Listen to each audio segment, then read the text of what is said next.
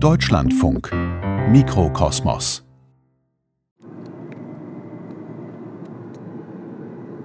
Wenn ich hier aus dem Autofenster schaue, irgendwo im Niemandsland zwischen Deutschland und den Niederlanden, dann sehe ich rote Backsteinhöfe, die Fensterläden grün, Maisfelder.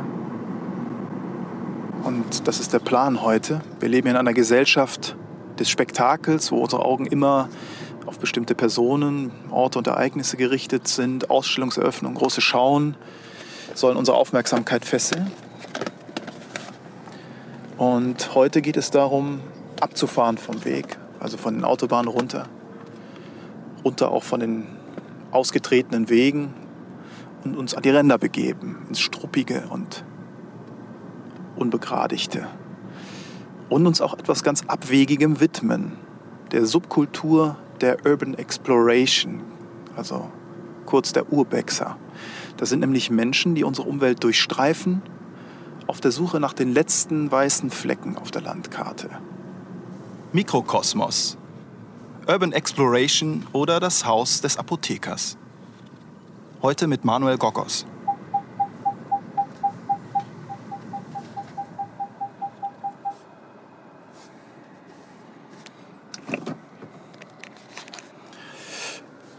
Okay, also.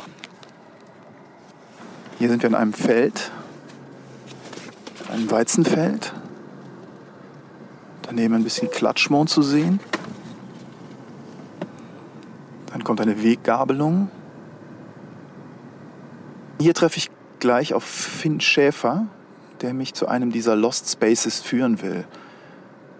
Oh, und zwar zum Ziel unserer Reise, einem besonders merkwürdigen Ort, besonders vergessenen, merkwürdigen Ort, den der Urbexer erst kürzlich entdeckt hat das Haus des Apothekers.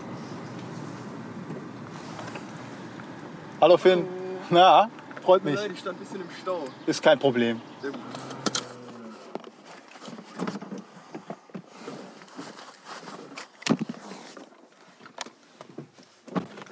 So.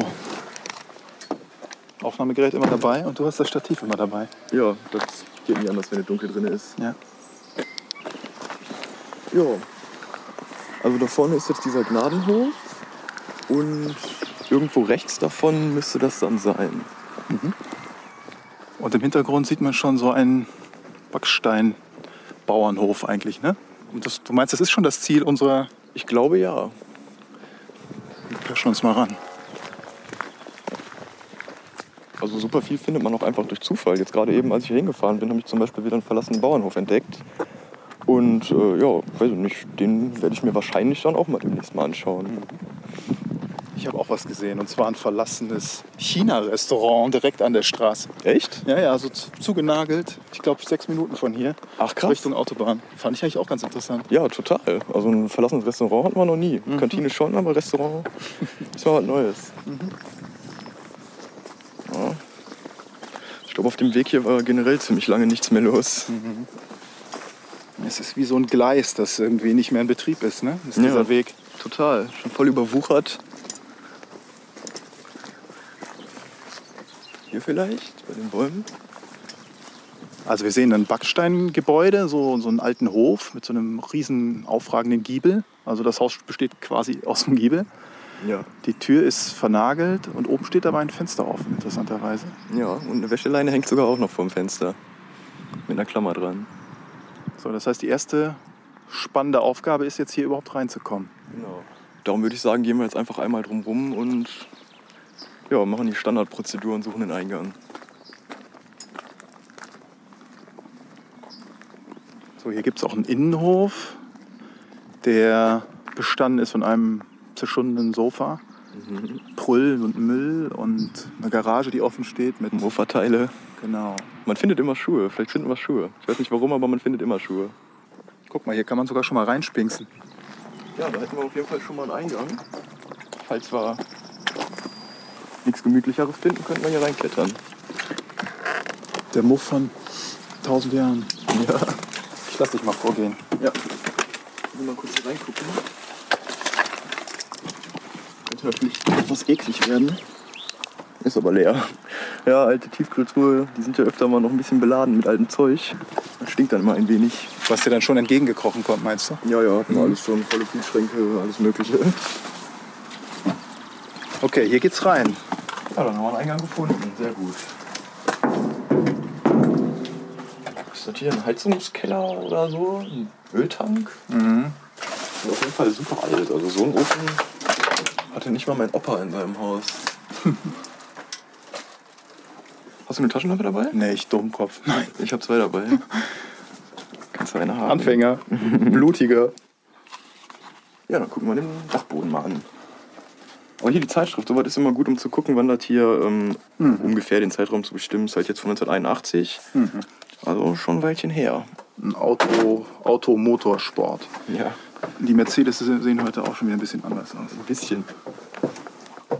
Ist ja so ein bisschen wie, ähm, in der Archäologie mit der Schlussmünze, mit der man immer dann bestimmen kann, wann irgendwas passiert ist. Keine Ahnung, Schlacht im Teutoburger Wald, letzte Münze von, weiß ich nicht, 13 nach Christus oder wann das war. Dann weiß man, aha, dann ungefähr ist das passiert. So ist das hier mit den Zeitschriften auch ungefähr. Let's go.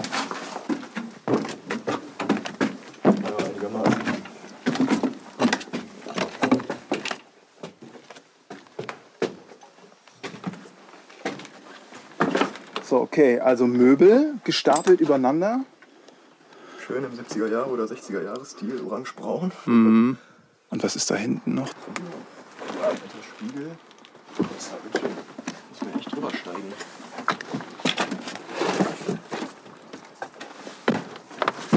Also jetzt steigen wir gerade über Möbel, jonglieren so ein bisschen. Hier, unabgespülte Teller. Ach krass, guck mal, die stehen ja noch auf dem Tisch. Da hat, also, da hat jemand dann irgendwie da noch eine Mahlzeit eingenommen. So sieht das eigentlich aus, ne? so als ob das in dem Augenblick gerade so... Okay. Guck mal, hier sind die ganzen Kisten voller, voller Medikamentenpackungen. Das ist unfassbar, guck dir das mal an. Umzugskartons voller Medikamentenschachteln. Alles liegt hier einfach rum. Venenleiden zur Behandlung von Hämorrhoiden. Baldrian. Baldrian. Aber alles leer. Prostata-Medikamente.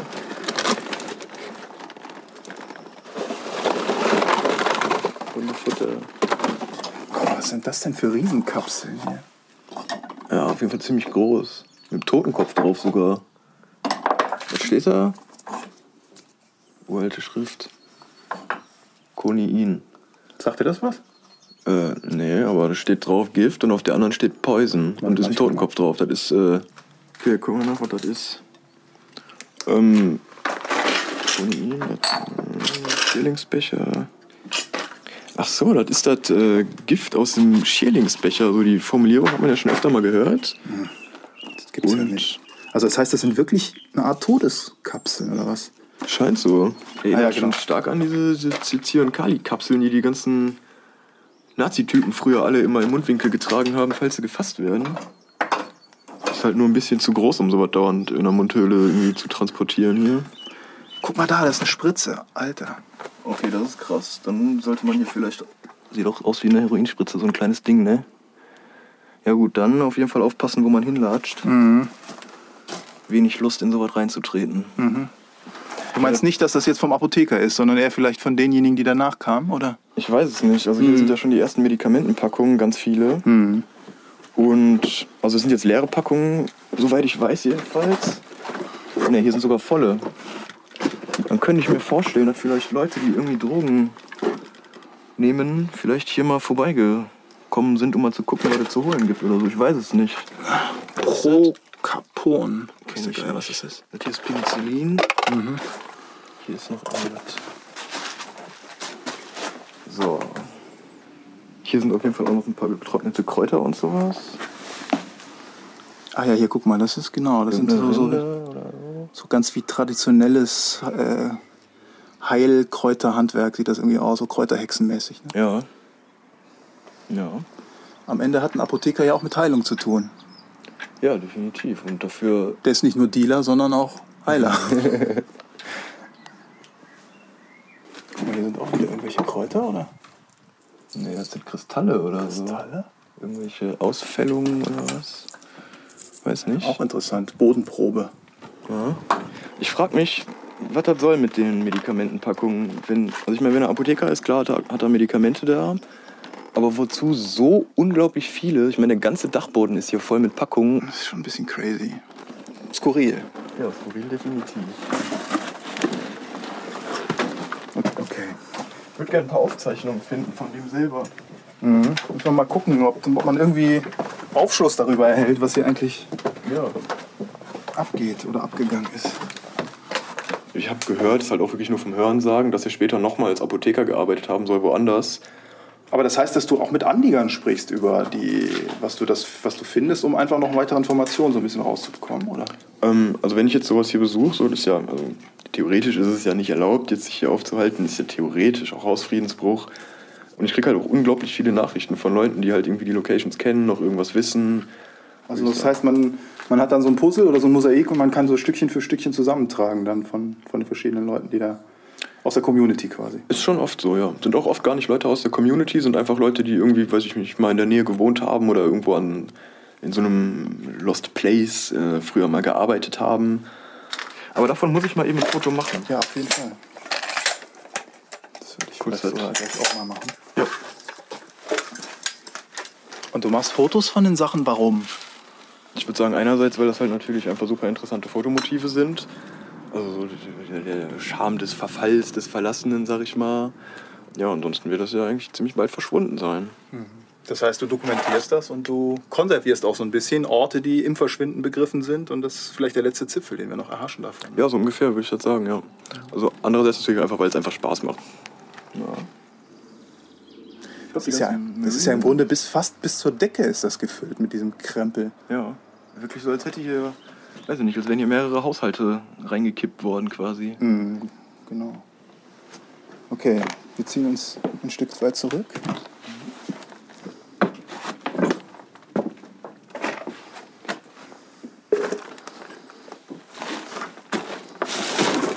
Tja, Jetzt mal gucken, ob das hier stabil ist. ja, pass auf.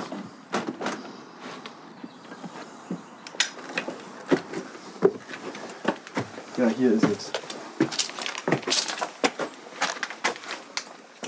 Okay, was siehst du? Ganz, ganz, ganz viele Flaschen. Und hier riecht es auch irgendwie ziemlich komisch, ziemlich chemisch. Und ja, ich weiß nicht, also kistenweise diese braunen Apothekerfläschchen in allen Variationen, Formen, Größen, mit Korken, mit Schraubverschluss. Ich glaube, man beugt sich am besten nicht zu, Ne, zu dicht drüber. alle möglichen komischen Chemikalien. Wir bräuchten jetzt echt so einen Mediziner oder so, einer, der Latein kann Ja, voll. und das alles identifizieren kann. Ich schätze, die meisten Sachen sind einfach irgendwie Calcium und was weiß ich, Schwefel oder so. Aber es sieht immer so ein bisschen alchemistischer aus, wenn es diese Flaschen sind, oder? Ja, total. Guck dir mal an, wie groß die hier ist. Boah, ja, locker drei Liter oder so. Richtige Ballonflasche. Mit irgendeiner schwarzen, klebrigen Pampe drin. Was soll das sein? Sieht aus wie ein riesiger Tequila-Hut. Tja, unfassbar. Alles voll. Hunderte, Tausende von diesen Flaschen. Ja. Eigentlich sind das richtig schöne Dinger. Die könnte man sich auch so ins Regal stellen. Ja, die sind ganz, ganz hübsch. Nicht wie so, so auf dem Antikmarkt oder sowas.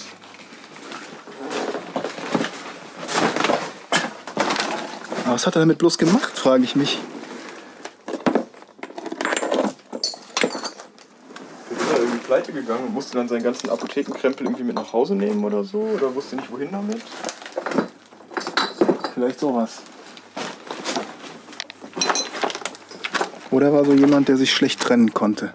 Guck mal hier, aber das war wirklich so ein, so ein chemisches Gerät, so ein Kolben mit zwei Ausgängen irgendwie. Ja, ich meine, der muss ja Sachen auch selber hergestellt haben wahrscheinlich. Ne? Also er muss ja schon Ja. was von Chemie verstanden haben. Formaldehyd. Formaldehyd? Acid. Das ist ja interessant. Das sieht ganz schick aus. Formaldehyd ist doch das, worin, äh, keine Ahnung, äh, tote Tiere... Oder ist das was anderes? Formid... Ich weiß nicht. Acid... Formik. Ich, heißt Formicula nicht Ameise? Ist das Ameisensäure vielleicht? Das könnte... Du bist ja richtig gut. Ich habe mal so einen Film gesehen aus den 50ern, der so hieß mit Riesenameisen.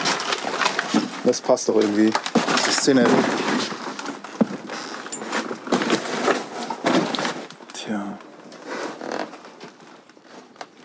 Meine, jetzt die Sachen zum Beispiel so eine Flasche aufzumachen, das kann auch gefährlich sein, wenn da irgendwelche Gase entweichen nach, weiß ich nicht, 20 Jahren, oder? Ja, dran riechen würde ich auf jeden Fall nicht. Also keine Ahnung, was es ist. Äh, was ist das denn? Ach so, das sind, Harmlos, oder? sind irgendwelche Auch Samen Kräuter. oder Kräuter, ja, okay. Ich dachte erst, das wäre irgendwie Schimmel oder so. Aber wenn du, wenn du fies bist vor Schimmel, dann kannst du doch eigentlich sowas hier nicht machen, oder? Ja, bin ich eigentlich nicht, aber anpacken muss ich mich jetzt nicht. Ich habe immer Atemschutzmasken dabei. Ähm, ah, guck mal hier. Das Buch, selber beschrieben, das Arzneimittelbuch, hat er anscheinend festgehalten, wann er wem welche Medikamente verschrieben hat. Oh, guck, ist abgefahren. Scheint auch alles, also hier Morphin und sowas. Ist wahrscheinlich das ganze krasse Zeug, was ähm, wo irgendwie genau dokumentiert werden musste, wer wann wie viel bekommen hat oder so. Finde ich eigentlich ganz schön brisant, dass ähm, hier tatsächlich noch ein Buch drin liegt, mit irgendwie mit, wo Leute mit Klarnamen drin stehen, wer wann welches super heftige Medikament bekommen hat. Also das ist ja. Hier liegen auch noch ein paar Schachteln direkt bei dem Buch von, ähm, was ist das? Tavor, Diazepam. Das sind doch so Beruhigungsmittel eigentlich, oder was ist das? Ja, super starke. Ich glaube, das ist sowas wie Valium oder so. Auf jeden Fall nichts, was. Ähm, also nichts, was man einfach mal so in der Apotheke kaufen kann. Man fragt sich natürlich immer, was hat er den anderen verschrieben und was hat er selber genommen? Ja, ist auf jeden Fall ein interessanter Gedanke. Also habe ich auch schon spekuliert, ob der sich selber öfter mal davon was gegönnt hat. Weiß man natürlich nicht. Also könnte sein, muss nicht sein. Ja. Tja, jetzt rühren wir da hier natürlich wild drin rum. Äh, ist das erlaubt bei euch? Ist, dass man die Sachen auch anfasst und inspiziert und so weiter? Oder ja, wenn man die danach wieder zurückstellt, natürlich schon. äh, so. Also mitnehmen ist natürlich nicht okay. Das ist ja, dann verändert man ja die Location. Mal ganz abgesehen davon, dass der Diebstahl ist. Ähm, aber man will die Locations ja auch so zurücklassen, ähm, wie man die vorgefunden hat. Okay. Sagen wir, gehen mal in den nächsten Raum. Okay, dann lass uns gehen. Ah, hier der erste Porno. Traumgirl. Ein Traumgirl ist manchmal ein Mädchen, das sie jeden Wunsch erfüllt. ah, hier sind äh, mehr Pornos. Jeder hat das wohl irgendwie gesammelt. Die CD-Cover irgendwie aufgeklebt auf so eine große, so ein plakatähnliches großes Brett. Die Starfickerin. Ich weiß ja nicht, ob wir sowas senden können. Geile Vertreter. äh, und die hat er in Form von einer, also so liebevoll Ja, ist er damit umgegangen, dass er die Muss ihm das bedeutet haben. Privatparty bei einer Domina. aber so völlig oldschool. Also das heißt, das ist eigentlich alles 80er Jahre, oder? Ja, liegt ja auch hier auf dem alten Röhrenfernseher, der noch im Holzkasten ist. Da war eine Spinne dran. nee, äh, keine Ahnung. Also das sind halt so alte VHS-Kassetten in so ganz, ganz billigen Plastikcovern. Ähm, und ja, den Film Desert Lovers hat er hier ungefähr 724 Mal liegen. Denselben Film. Ja, immer den gleichen. Also nicht immer, aber hier ist er nochmal.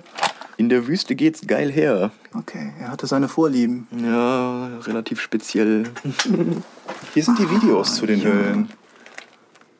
Dann hat er die Videokassetten getrennt von den Hüllen aufbewahrt. Und das denn? Alles voller Videokassetten. Er war aber auch wirklich ein Sammler von allen möglichen Dingen anscheinend, oder? Schilder hat er gesammelt, Kräuter, Medikamentenpackungen, alles Mögliche. Und die Pornos halt. Und die Pornos natürlich.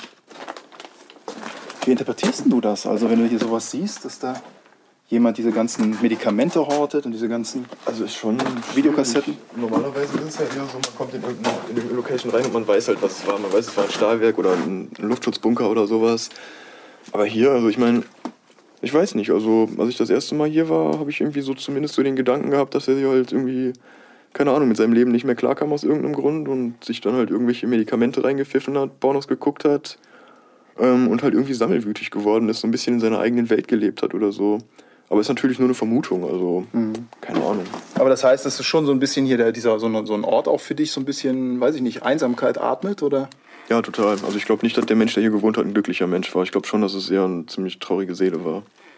Also so kann ich, ich kann mir nicht vorstellen, dass jemand auf diese Art und Weise hier glücklich gelebt hat.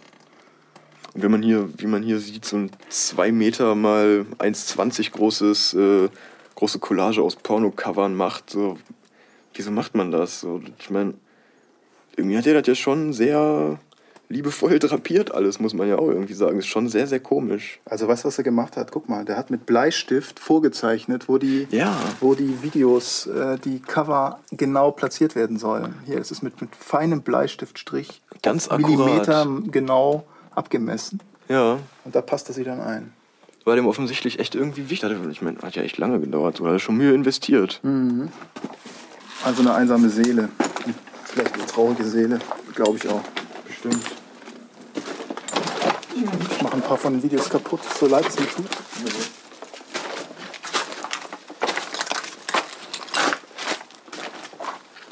Okay. Welche Richtung meinst du, können wir einschlagen? Hier ging es ja raus, ne? Ist das hier definitiv nicht. Ich gehe hinter dir. Ja, dann hier eigentlich.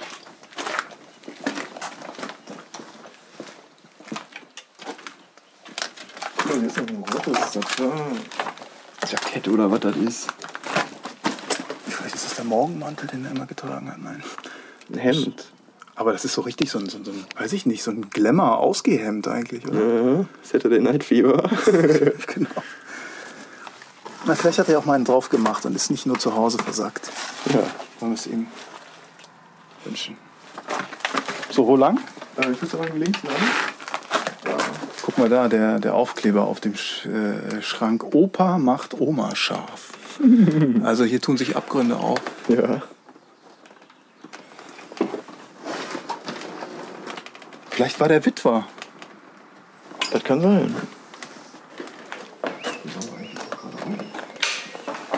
Ist die Tür zugemauert. Guck mal, da könnte was sein, oder? Schöne alte braune Kacheln. Schön hallig hier. Ja, einigermaßen.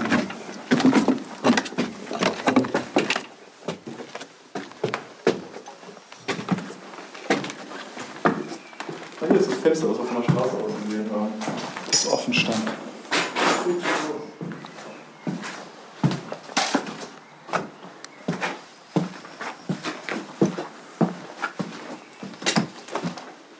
Ja, wie fühlt sich das an, wenn, wenn man ein Haus, wo man normalerweise nur von außen drauf schaut, dann plötzlich drin ist? Ja, das ist schon. Ich weiß nicht, so am bedrückendsten finde ich das eigentlich immer, wenn man an die Geschichten von den Leuten denkt, die hier mal gewohnt haben. So, deren ganzes Leben sich hier abgespielt hat.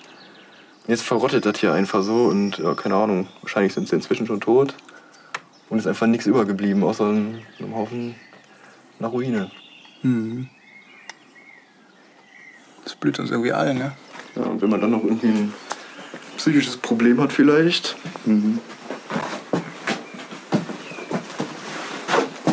Okay, jetzt gehe ich wieder runter.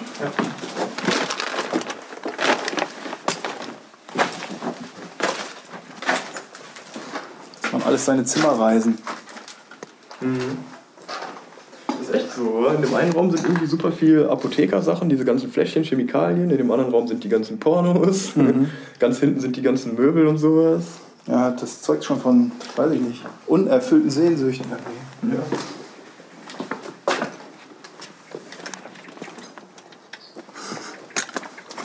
Hier riecht es eher nach Bauernhof.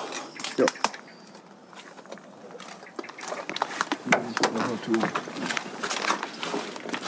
Ja, okay, hier ist dann wirklich Crowded House. Hier ist wirklich alles einfach nur noch zusammengekippt. Bergeweise Kartons, bergeweise Zeugs, alles Mögliche. Bis unter die Decke. Ich schätze, der war einfach Messi. Ist wahrscheinlich irgendwie nicht mehr klargekommen und hat irgendwie dann seine Sammelwut einfach bis zum Geht nicht mehr ausgelebt, ohne irgendwie das unter Kontrolle zu haben. Ja. Denke ich, weiß ich natürlich nicht. Er hat eigentlich nur so ein paar Durchgänge freigehalten ne? und Ja. ansonsten alles vollgestellt und vollgestapelt. Wollen wir uns die Scheune anschauen? Okay, das heißt da hinten rum. Hier ist auf jeden Fall ordentlich zugewuchert. Ja.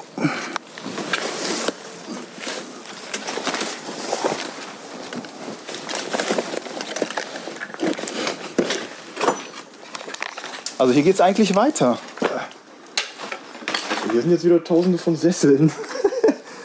Was der alles da unten eine Toilette. In Gelb. Guck dir mal die alte Truhe da an. Die Holztruhe. Ja. Da will ich auf jeden Fall mal reingucken, was da wohl drin ist. Das ist ja auch uralt. Die sieht ja richtig wie eine Schatzkiste aus. Ja, Ah, da steht was drauf. Mhm.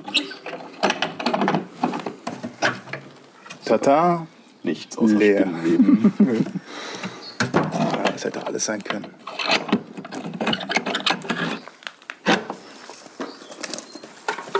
Was ist das denn hier?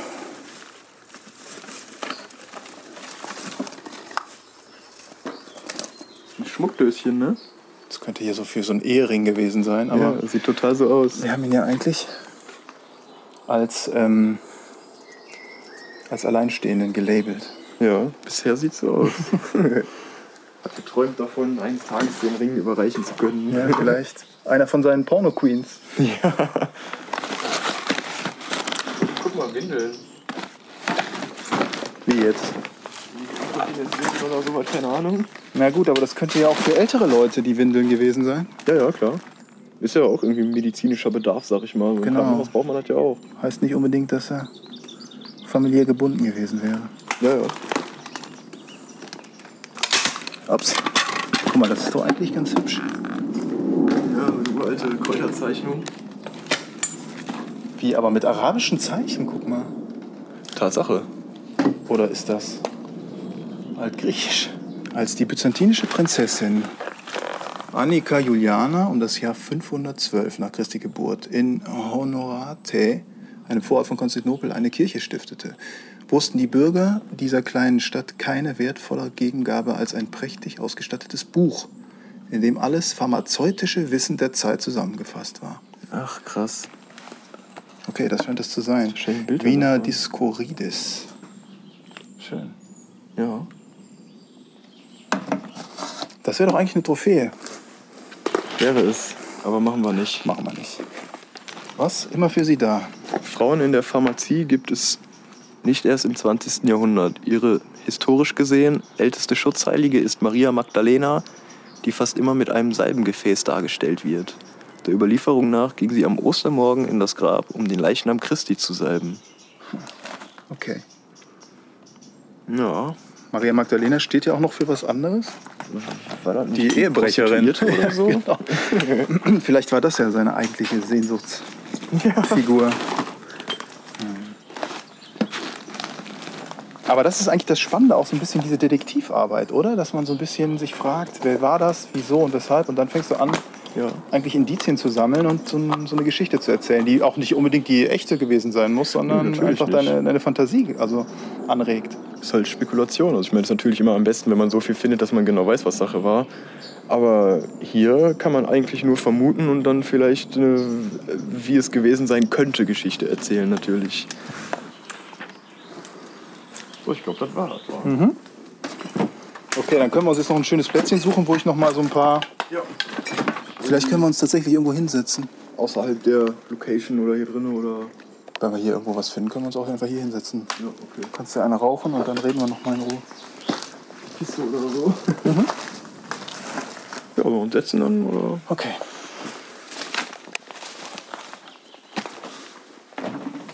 Vielleicht müssen wir den, den Begriff auch noch mal erklären. Ne? Also dieses äh, Urban Exploration Ja. heißt eigentlich eine Art von Expeditionen zu machen.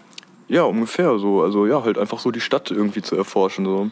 Ich würde sagen, der größte Teil, so, der größte Subbereich davon sind halt hier die nur in Deutschland sogenannten Lost Places. So ist eigentlich gar kein englischer Begriff.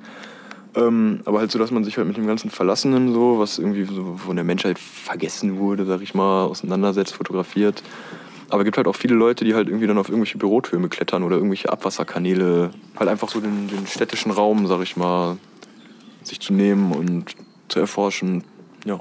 Dieses Urban Exploration, ist das eine Art Bewegung? Wo kommt das eigentlich her? Ähm, ich weiß, dass halt schon ewig lange in den Pariser Katakomben Leute halt rumstrolchen, auch fotografieren so, dann aber halt auch, auch aus anderen Motivationen da unten, wo werden halt auch Partys gefeiert und äh, Graffitis und so weiter. Oder irgendwie, weiß ich nicht, manche Leute mach, erstellen sogar echt irgendwie neue Tunnel, um da irgendwie alte äh, Teile der Katakomben wieder begehbar zu machen und so. So und halt vor allem halt auch aus den, den ähm, Moskauer äh, Untergründen, so die aus der, aus der Zeit vom Kalten Krieg halt noch stammen, die ganzen Atombunker, die mit der U-Bahn da verbunden sind und so. Die äh, rotten da mehr oder weniger zum großen Teil halt auch vor sich hin und Und bei dir, wo du jetzt aus dem Ruhrpott stammst, ist es auch nicht ganz zufällig, oder? Mit den ganzen Industrieruinen drumherum oder den, den alten Bergwerken. Nee, natürlich nicht, überhaupt nicht. Also ich finde die ganze Ruhrpott-Geschichte, so den, den Kohle und Stahl, das mit, dem, mit, dem, mit der Kohle und dem Stahl, den Hüttenwerken und den Zechen und so weiter, finde ich super interessant.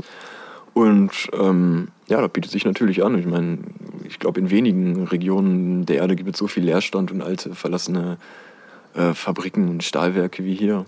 Du hast ja auch mal angefangen, Archäologie zu studieren. Hat das Hobby hier damit auch irgendwas zu tun? Also die Schichten sozusagen abzutragen und dann eben auch Geschichten zutage zu fördern?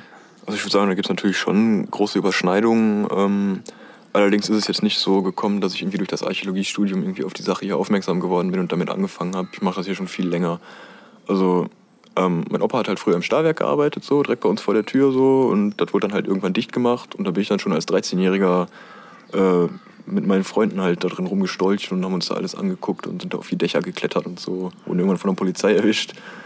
Ja, aber seitdem interessiere ich mich halt für sowas. Also ich bin, ich würde sagen, ich bin schon derjenige aus dem Freundeskreis, der das so am, ja, ich sag mal, intensivsten macht. So. Ich bin auch der Einzige mit einer äh, Internetseite dafür. Und ja, aber viele, sehr viele von meinen Freunden, die sind dafür auf jeden Fall auch ziemlich begeisterungsfähig, ja. Gibt halt auch viele Leute, also wie gesagt, es gibt halt viele Leute, die das halt so mehr oder weniger nebenher machen, einfach so zum Spaß. Aber es gibt halt auch wirklich Leute, die das halt super passioniert machen, die Karten von den Anlagen zeichnen, die an, in Archiven äh, nach, weiß ich nicht, alten Lageplänen suchen und so selbst irgendwelche Locations ausbuddeln, so halt gibt es auch. Also ist halt so quer durch die Bank. So hat sich aber in letzter Zeit sehr, sehr äh, vergrößert, die Szene, würde ich sagen. Hast du das Gefühl, dass eure Bewegung oder die Leute, die da unterwegs sind, vielleicht auch. Was ist das denn? Eine Raupe oder sowas? Die sieht aber Ganz schön krass aus, ne? unglaublich aus. Rot, gelb, schwarz, vier Fühler. So, so lange Ohren und so haarig ist die und dann orange und die, wie so ein Punker, ne? Guck mal da oben. Ja, vier Irokesen-Spikes auf dem Rücken. Ich glaube, ich puste die erstmal weg. Also wir haben ja eine Welt, die sehr organisiert ist, Ja. strukturiert ist, äh, wo, was weiß ich, überall Kameras hängen. Genau. Also, und ihr schlagt euch ja so ein bisschen in die Büsche. Also wollt ihr dem einfach auch entgehen? Also dem, wo wir sagen, das ist die Zivilisation. Ihr steuert einfach so ein bisschen in die andere Richtung. Ja, würde ich sagen, halt einfach so ein bisschen abseits der ausgelatschten Pfade äh, sich bewegen sozusagen. Was ist eigentlich die Anziehungskraft von, von so einem Ort? Hat der denn irgendwie eine besondere, weiß ich nicht, Magie, Poesie, eine bestimmte Aura? Also was zieht euch an? Ja, das kann man auf jeden Fall so sagen. Also so irgendwie so der, der Charme des Verlassenen, so ein bisschen so dieses Morbide so, auf jeden Fall. Aber das sind eigentlich so viele Motive, die ich dafür habe. Also einerseits halt die Fotografie, also dieses, ich nenne es jetzt mal künstlerische sozusagen, sich da irgendwie ein bisschen ausleben zu können, falls man das so sagen kann.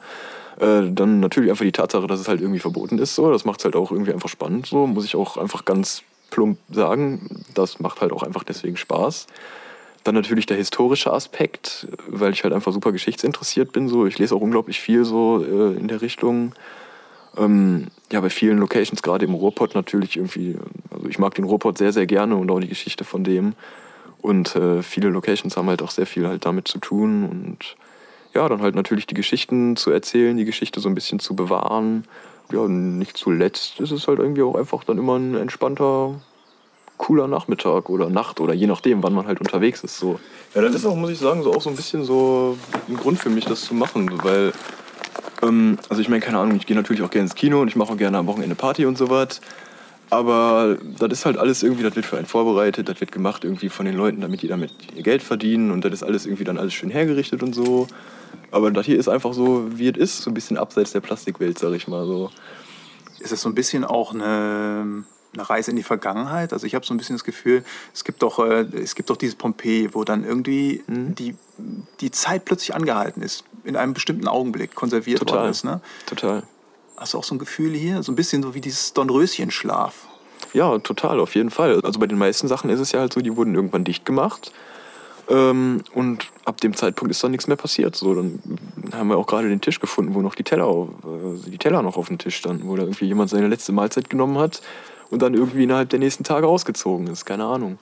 Und das dann heute halt noch äh, ungeschminkt miterleben zu können, finde ich eigentlich schon sehr, sehr cool. So in einem Aber ist das nicht gefährlich? kann auch teilweise gefährlich werden. Allerdings, also wenn mir irgendwas zu gefährlich ist, dann mache ich es einfach nicht. Allerdings letztens zum Beispiel waren wir in einer Location unterwegs, die ähm, ist so eine Art unterirdischer Bahnhof im weitesten Sinne, ähm, dessen Eingänge halt alle mittlerweile komplett schon seit einigen Jahrzehnten äh, oder seit einigen Jahren verschlossen sind. Und man kommt halt nur noch durch einen ganz, ganz schmalen ehemaligen Abwasserkanal rein. Und der ist halt auch relativ lang und so. Dementsprechend schlecht ist halt die Luft da unten. Und da bin ich auch nicht ohne Gasmessgerät reingegangen. Die Messungen haben dann halt auch gezeigt, dass der Sauerstoffgehalt der Luft da unten um einiges niedriger war als äh, über Tage. Also da hatte ich schon richtig, richtig Muffensausen, als wir da unten durchgekrochen sind und so. Aber als wir das dann tatsächlich dann irgendwann gemacht haben und dann am Ende wirklich drin standen und uns die Sachen da angeguckt haben, da standen noch Schweißgeräte aus den 30er Jahren auf dem Tisch und so. Oder eine Schusterwerkstatt, die seit, ich weiß nicht wie lange, tief unter der Erde, unter einer großen Stadt, direkt oben drüber tobt das Leben. Aber keiner, der oben drüber läuft, weiß, was unter einem da passiert. Wenn du dann ständig da unterwegs bist, dann musst du ja so eine Art innere Landkarte eigentlich haben mit diesen Lost Spaces. Also was für Orte, was für Locations äh, gibt es das sonst noch auf deiner Ka inneren Karte?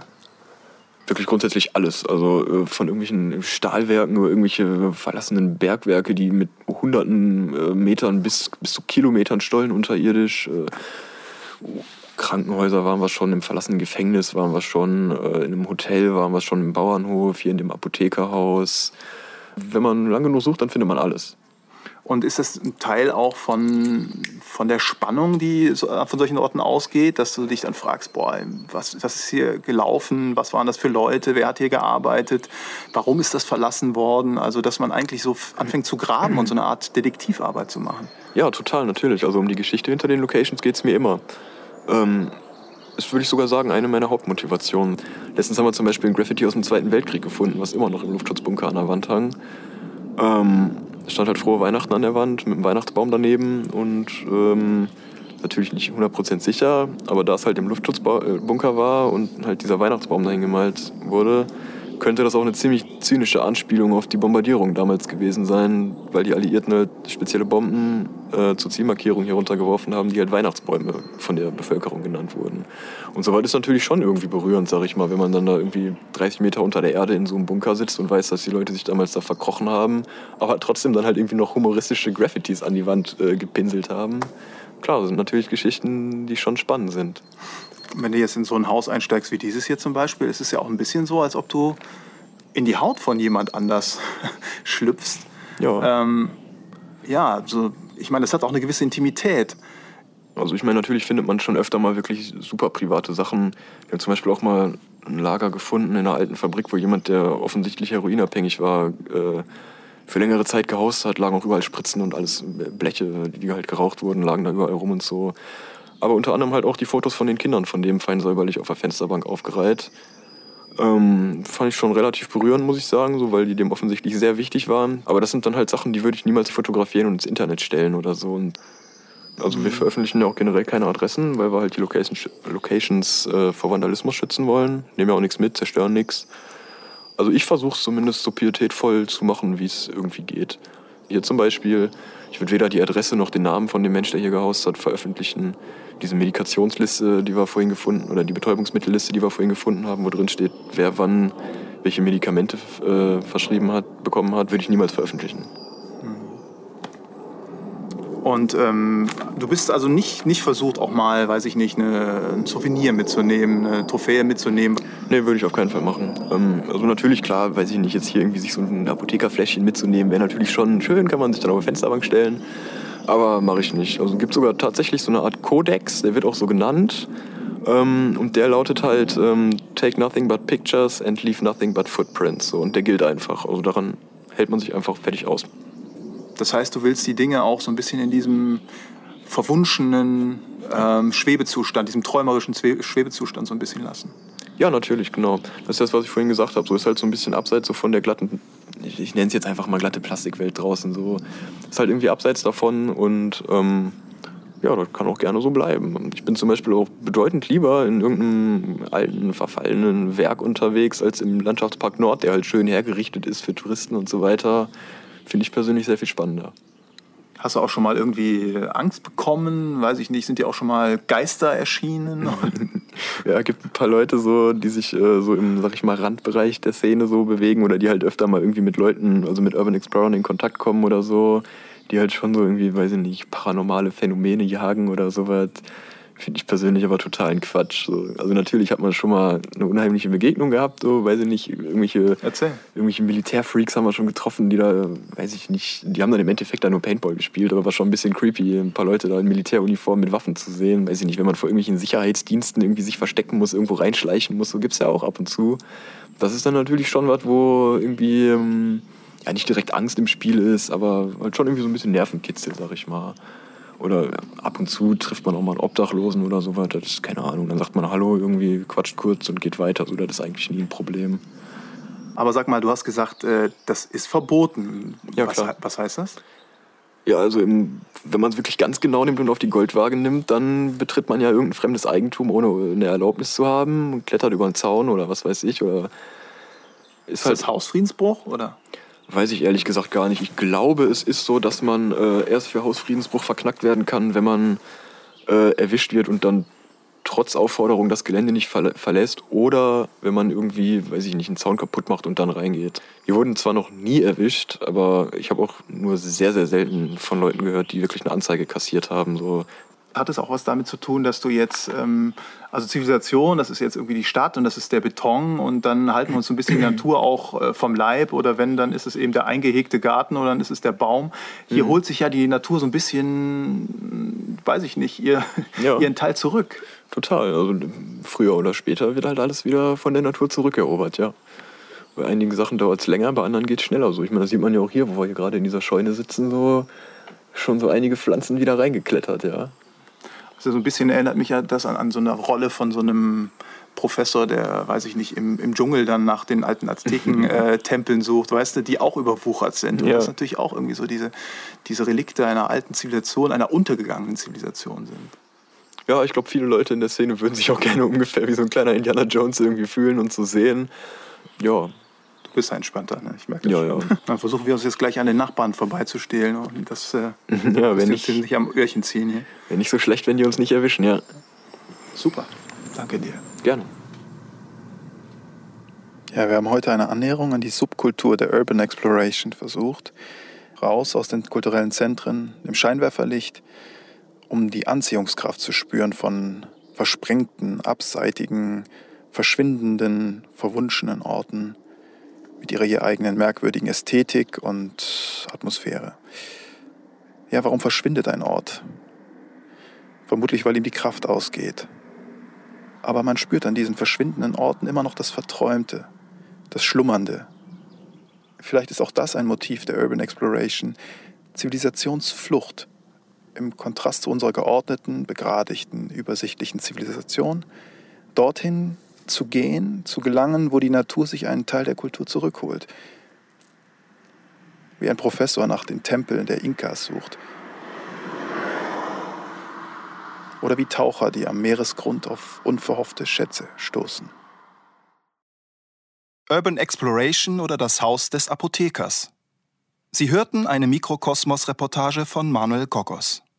Ton und Technik Jens Müller und Ernst Hartmann. Redaktion Ulrike Bajor. Produktion Deutschlandfunk 2017.